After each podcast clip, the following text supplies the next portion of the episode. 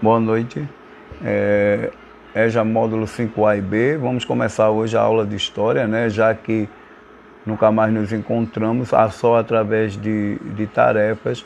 Hoje eu estou gravando esse, esse podcast dando uma explicação de como se processou a civilização grega. Né?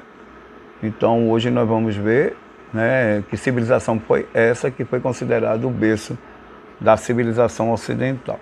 Para se estudar uma civilização é necessário saber a sua localização geográfica. Então, a Grécia Antiga localizava-se no sudeste da Europa e em grego era conhecida como Hélade e era habitada pelos helenos. Ela consistia uma parte continental, que ficava conhecida como Balcãs, né, que hoje faz parte do território atual da Grécia. Né. Temos também uma parte que era um arquipélago, né, que ficava na região da Ásia Menor, atual Turquia, e as ilhas do Mar Egeu, entre elas a maior, a ilha de Creta. Então, para se entender melhor a história dos gregos, é necessário dividir ela em cinco longos períodos. Acredita-se que o primeiro período é o período pré-homérico, que vai do século XX ao século XII a.C. O segundo período é o homérico, o período homérico, que vai do século XII ao século VIII a.C. O terceiro período é o período arcaico, que vai do século 8 ao século 6 a.C. O quarto é o clássico, que vai do século V ao século 4 a.C. E o último, que é o período helenístico, que vai do século V, do século IV ao século I a.C. Olha, para melhor entender os povos que habitaram a Grécia Antiga, é necessário saber que antes da chegada dos povos europeus, né, indo-europeus, acredita-se que a região já era habitada né, por um povo primitivo né, que estava na região desde a época da pré-história, chamado de Antigos Pelasgos. Porém, mais tarde, a Grécia vai sofrer uma onda de invasão de povos né, de origem indo-europeia. Então, os povos de origem indo-europeia que habitaram a Grécia foram os aqueus, jônios, eólios e dórios. Para cada período da história dos gregos é necessária uma particularidade. Né? O período pré-homérico é um período caracterizado né, pela a chegada dos primeiros povos de origem europeia, que é chamado de aqueus. Né? Os aqueus né, são os primeiros povos de origem indo-europeia a chegar na região da Grécia e que possivelmente formou uma comunidade de vilas ou vilarejo e que possivelmente mais tarde fez com que grandes cidades assumisse uma característica de extrema importância na região do sul da Grécia, né? nessa região chamada Peloponeso.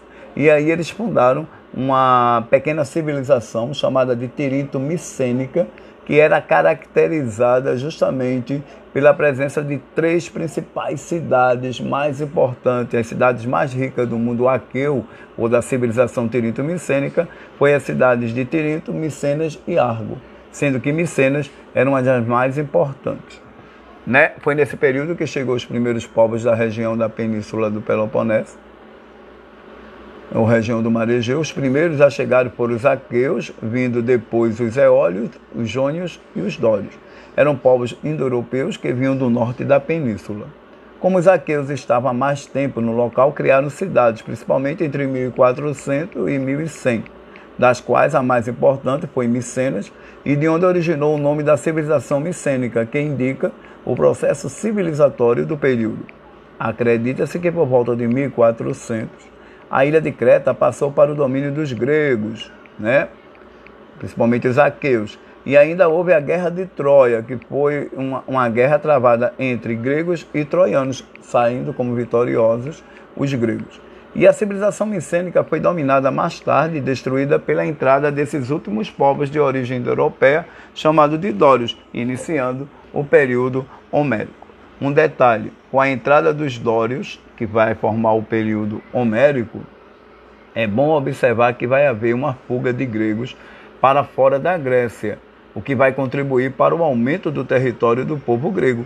Acredita-se que no período homérico, com a entrada dos dórios, na invasão dos dórios na península é, balcânica, na região do Peloponeso, se deu a primeira diáspora grega, onde os gregos foram para a região da Ásia Menor, atual Turquia, e lá formaram as chamadas cidades da Jônia. Nesse período pré-homérico, ele tem uma importância muito grande, porque esse poeta chamado Homero, que é autor das obras clássicas, né, Ilíada e Odisseia, a Ilíada que narra a guerra de Troia e a Odisseia que narra as aventuras do herói Ulisses, que, que participou da guerra de Troia, acredita-se que essa obra ela dá muitas características de como viver, de como vivia os gregos dos primeiros tempos, né? Acredita-se que com a entrada dos dórios, se você observar no período pré-homérico, a maior parte da população vivia em cidades como Tirinto, Micenas, Argos e outras. Mas é bom observar que com a entrada dos dórios houve uma barbarização dessa região da Grécia, onde eles mergulharam num período, num período bárbaro e que possivelmente né, passaram a viver nas áreas rurais em torno da produção agrícola. Né? Acredita-se que essas comunidades agrícolas né, deu origem às comunidades gentílicas. Né? Essas comunidades gentílicas ficaram conhecidas como guenos, de onde a, a fonte de sobrevivência desses guenos e dessas famílias que direcionavam né, essas comunidades, a base de sobrevivência era a agricultura. Acredita-se que no finalzinho do período homérico, essas comunidades gentílicas, ou guenos, começaram a entrar em decadência. Né? E possivelmente criou uma, uma expectativa dos grupos mais poderosos, ou possivelmente os que tinham as melhores armas, de se apoderar dessas terras mais férteis, fazendo com que, com que grande parte da população ficasse sem, é, sem ter como sobreviver, né? sem ter trabalho. Né? Então eles vão buscar sobrevivência fugindo da Grécia né? no período final. No período final né? desse período chamado Homérico, nessa parte final do período Homérico, acredita-se que houve a desintegração das comunidades gentílicas, que possivelmente iria dar um passo para a formação das primeiras cidades-estados, né? logo após a formação do período arcaico, e que possivelmente houve né, a chamada segunda diáspora grega no finalzinho do período homérico, houve a desintegração das comunidades gentílicas e possivelmente os gregos conseguiram fugir para o sul da Itália e ilha da Sicília, formando lá uma colônia de nome Magna Grécia. Já o período arcaico é um período caracterizado pelo surgimento da cidade-estado grega, né? Acredita que cidades como Atenas e Esparta, que foram as cidades mais importantes desse período, né, faz com que a maior parte dessas cidades sejam é, organizadas através de repúblicas, né, bem particulares, em vez de monarquias. Acredita-se que nesse período arcaico, Atenas avançou em direção a, a passou por várias formas de governo até atingir a democracia, né? E que possivelmente mais tarde, né, essa cidade irá ganhar um dinamismo bem maior em relação às outras cidades do mundo grego, o que vai causar uma rivalidade entre a própria Esparta, que era considerada a maior inimiga de Atenas. Mas é bom observar que nesse período arcaico surgiu também é, o início dos Jogos Olímpicos, né? É bom também observar que nesse período arcaico surgiu a cidade-estado grega, e é bom observar que nesse período um legislador chamado Clístenes introduziu ou implantou a democracia na cidade de Atenas. Já o período clássico, gente, é considerado o período mais importante da história dos gregos. É a época, é a era de ouro né, do mundo grego, né, a idade do ouro de Atenas, em que é, essa cidade foi governada nada mais nada menos por um grande governante chamado Péricles, que ficou conhecido como o século de Péricles ou o século de ouro de Atenas. Ou seja, nesse período a democracia foi aperfeiçoada mais ainda em prol do cidadão ateniense e sabendo que essa democracia só atendia à necessidade do cidadão do sexo masculino. Nesse período também, né, a, a Grécia experimentou ou atingiu o auge em quase todas as áreas do conhecimento humano. E os grandes pensadores e artistas da antiguidade floresceram. Né? Acredita-se que houve destaque para a filosofia, para a história, para a ciência, medicina, é, o teatro, né, as artes plásticas, a arquitetura. Né? Acredita-se que esse período é considerado o período de esplendor da cultura grega, né? e o período clássico assinala um dos últimos momentos de esplendor do povo grego, porque o próximo período você já vai ver a pretensão de um reino que existia no norte da Grécia, chamado de Macedônia, que ao se filtrar na política ateniense, irá passar a Grécia para os domínios dos macedônios. Outro detalhe é bom observar que nesse período clássico houve duas grandes guerras. As guerras greco-pérsicas, que foi uma guerra travada entre gregos e persas, onde o Império Persa tinha a pretensão de dominar as cidades da Ásia Menor, grega, né, que ficava na região da Ásia Menor da atual Turquia, e também havia uma expectativa, uma expectativa também, né, que no finalzinho do desse conflito, a cidade de Atenas assumiu né, a característica de uma das cidades mais importantes né, do mundo grego. Lógico que vai estimular bastante a rivalidade entre Atenas e Esparta. Outro detalhe, gente, é bom observar né, o que aconteceu no finalzinho desse período. Aconteceu outra guerra.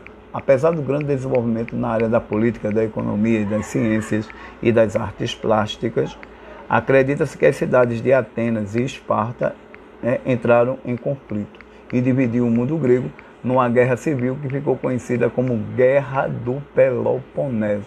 Essa Guerra do Peloponeso foi uma guerra civil, né, uma guerra interna, que fragilizou a política da cidade-estado e contribuiu para a infiltração da Macedônia, né, liderada por Filipe II, que invadiu o mundo grego né, e passando para o domínio desse reino que ficava ao norte da Grécia.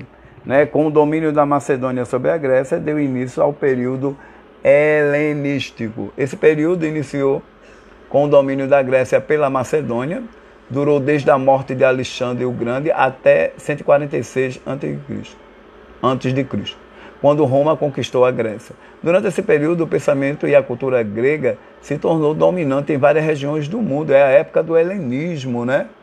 É, o período helenístico é marcado pelas grandes é, conquistas de Alexandre e pelo helenismo, que é a fusão da cultura grega com a cultura oriental, porque Alexandre, à medida que formou esse império, chamado Império Helenístico, ele foi né, expandindo as terras né, a, a serem conquistadas e, ao mesmo tempo, impondo a cultura e a língua grega, o que fez também com que ele também assimilasse elementos da cultura oriental. Então, o helenismo é a fusão da cultura grega com a cultura ocidental.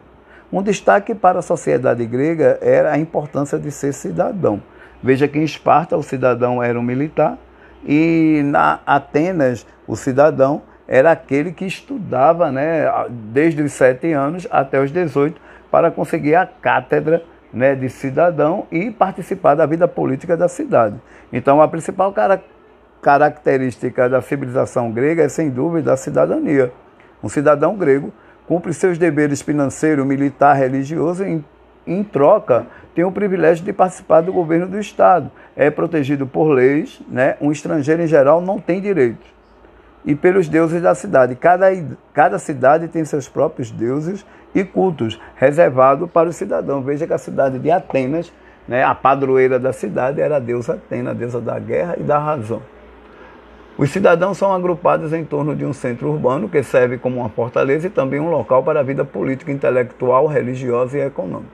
Este centro é considerado indispensável, mas o território em torno dele também é povoado por cidadãos que vivem em aldeias. Apesar da distância e de sua pouca participação na vida da cidade, devido à distância, não há diferença entre direitos e os deveres desses cidadãos, pois a democracia no mundo grego, ou, ou até mesmo a, o conservadorismo, a oligarquia em, em Esparta, só dava direito ao cidadão do, do, do sexo masculino.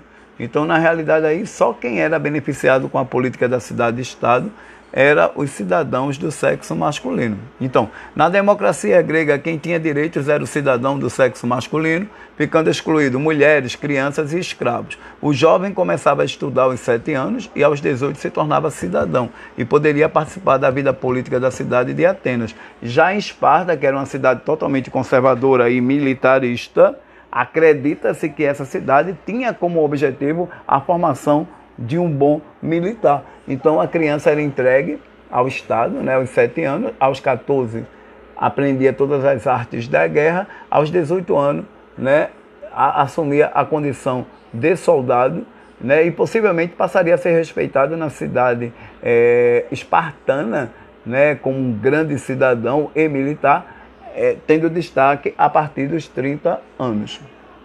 Nesse exercício aqui, vocês vão fazer cinco questionamentos que falam justamente qual a localização geográfica da Grécia Antiga e como era conhecida, né? Quais os povos que habitavam, que habitaram a Grécia Antiga. No 3, você vai explicar como se divide a história dos gregos e indique alguns fatos de cada período enfocado. Explique o que é ser cidadão no mundo grego e como o homem se tornava cidadão. Quem é considerado o pai da democracia grega, na cidade grega de Atenas, e na cidade de Atenas, quem tinha direito a essa democracia e quem ficava excluído? É essa a aula 2 do mês de junho, do módulo 5A e B, né, da Escola José Brasileiro Vila Nova, né, onde vocês irão escrever o, ler esse conteúdo, escrever o exercício e responder no caderno datado, né, com a datazinha, para que a gente esteja bem sintonizado com a proposta aí, já que não podemos estar presente, mas estamos dando aí essa contribuição para que vocês venham concluir o ano letivo. Um abraço né, para todos, se cuidem e nos encontramos na próxima aula. Estudem. Boa noite.